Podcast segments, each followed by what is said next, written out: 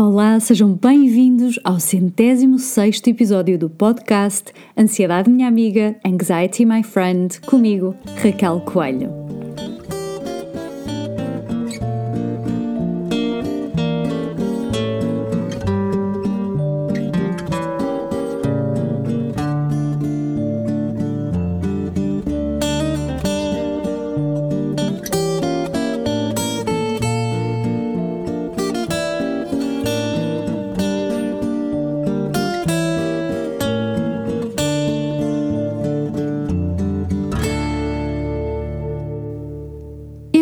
É o sexto episódio desta minissérie dedicada às eleições legislativas europeias do ano de 2024.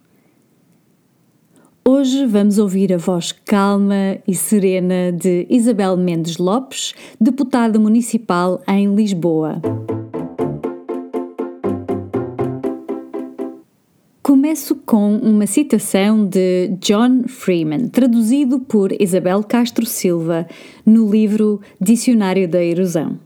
Um voto é a diferença entre um cidadão e um súbdito. Os poderosos costumavam ter a prerrogativa de dizer a toda a gente: têm de cumprir.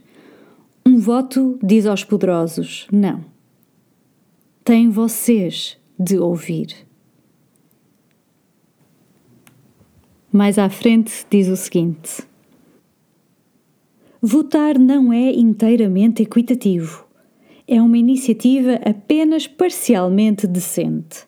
Mas é a melhor que criámos até à data para canalizar a participação cívica.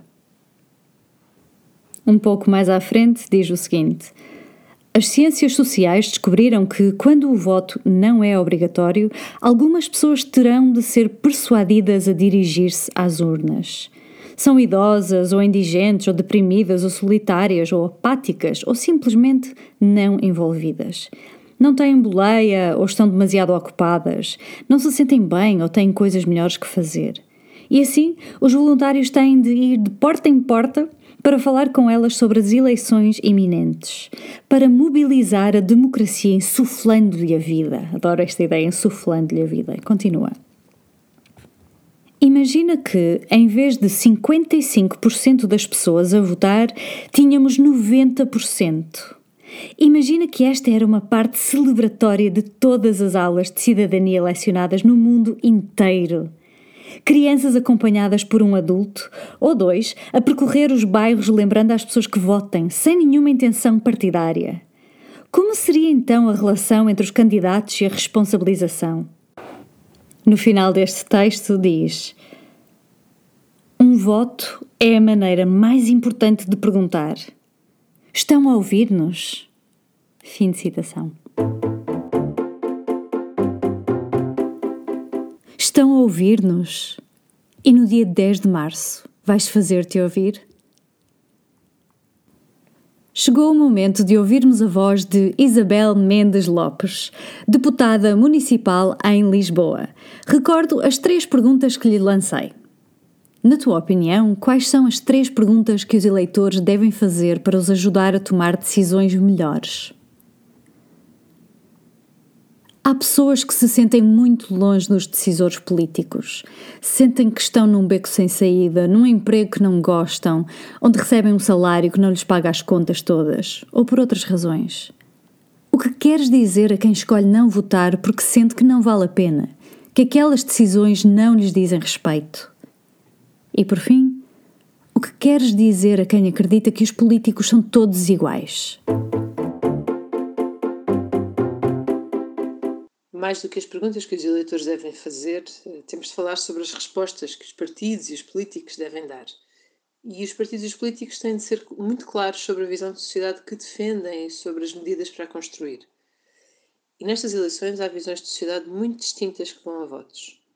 Temos uma sociedade egoísta, onde é cada um por si, ou uma sociedade que quer diminuir direitos e que põe pessoas contra pessoas, ou então uma sociedade onde a comunidade é aprofundada, onde há lugar para todas as pessoas e com um rumo claro para o país. O livro sabe bem que sociedade quer. Uma sociedade onde a pobreza seja erradicada, onde todas as pessoas tenham o rendimento e o tempo necessário para viver, num país com um novo modelo de desenvolvimento baseado no conhecimento, na descarbonização, com investimento na ciência, na tecnologia, na informação, na educação e, claro, na salvaguarda da natureza. Então, as duas grandes perguntas que uma pessoa, enquanto eleitora, pode fazer a si própria são: que partido corresponde à minha visão de sociedade e que apresenta as soluções coerentes para os objetivos a que se propõe? E a outra, então, é se posso ter confiança no que aquele político ou que aquele partido dizem. Ou seja, aquele partido tem sido coerente no que diz, no que apresenta, na postura que tem? A política parece muito distante, mas não é. Afeta o dia a dia de todos nós. Mesmo com apenas um deputado, o LIVRE, nestes 20 meses na Assembleia da República, conseguiu que fossem realidade medidas que há dois anos pareciam impossíveis como o subsídio de desemprego para vítimas de violência doméstica, o passo ferroviário nacional, que hoje permite usar 100 comboios por dia por 49 euros por mês e que em breve passará a abranger 250 comboios por dia. Uh, aprovámos também o reforço do orçamento do programa 3C, Casa, Conforto e Clima, e o aumento também do número de vales de eficiência que cada família pode usar para beneficiar a sua casa e deixar de passar frio ou calor na sua própria casa. Conseguimos o aumento do abono de família para famílias monoparentais e também o projeto piloto da semana de 4 dias, que permitiu a 40 empresas e mais de mil trabalhadores experimentarem a redução do horário de trabalho com resultados espetaculares na saúde mental dos trabalhadores e também na produtividade das empresas. E todas estas foram medidas que o livro apresentou e que fazem diferença hoje na vida de tantas pessoas no país. E isto só foi possível porque tantas pessoas votaram há dois anos no livro, confiaram o seu voto ao livro. E, claro, nós queremos fazer mais, nós queremos que desapareça esse sentimento de desesperança, de beco sem saída de que falavas e que tanta gente sente. E por isso vamos continuar a apresentar medidas para combater a pobreza estrutural, a precariedade, para que ninguém se sinta preso a um emprego de que não gosta, onde não é bem tratado, para que ninguém também se sinta refém de relações abusivas. No fundo, estas são todas medidas de liberdade para que todas as pessoas possam viver a sua vida e em comunidade. E estes avanços só serão possíveis com um Parlamento onde as forças progressistas estejam em maioria. E por isso o voto de cada pessoa é essencial para termos um Parlamento melhor, logo políticas melhores e logo vida melhor para todas as pessoas. E por isso, por favor, não deixem de votar.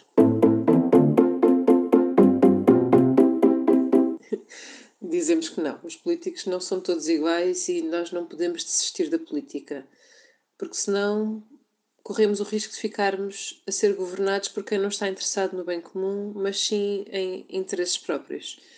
Então não podemos desistir da política, mas sim ser muito mais exigentes com a política e por isso vale sempre a pena votar. Eu acho que até estou a falar mais devagar pela tranquilidade que me passou a voz de Isabel e nem a conheço pessoalmente. Deves ter notado que ela falou na importância de perguntarmos qual a visão de sociedade de um partido ou de um candidato. Convidados anteriores mencionaram isto enquanto modelo de sociedade. Qual é que é o teu modelo de sociedade? A Isabel responde ao sentimento de distanciamento da política, dizendo que a política não é distante, na medida em que impacta o dia a dia de todas as pessoas de uma forma muito concreta. Ela ressalva a importância de medidas de liberdade para todas as pessoas. Isto faz lembrar o que disse Maria Manuel Leitão Marques sobre o bem-estar, que devemos procurar o nosso bem-estar individual e também o coletivo. Como disseram todos os participantes até aqui, também Isabel Mendes Lopes concordou que os políticos não são todos iguais. Ela disse que não podemos desistir da política porque senão corremos o risco de sermos governados por quem não está interessado no bem comum, mas sim no interesse próprio. Até vou repetir: não podemos desistir da política porque senão corremos o risco de sermos governados por quem não está interessado no bem comum, mas sim no interesse próprio. Eu espero que estejas a gostar desta minissérie e que te estejas a juntar a amigos ou familiares para lerem e comentarem programas. Por favor, partilha isto com mais três pessoas. Obrigada por escutares o podcast Ansiedade Minha Amiga, Anxiety My Friend, comigo, Raquel Coelho. Até já!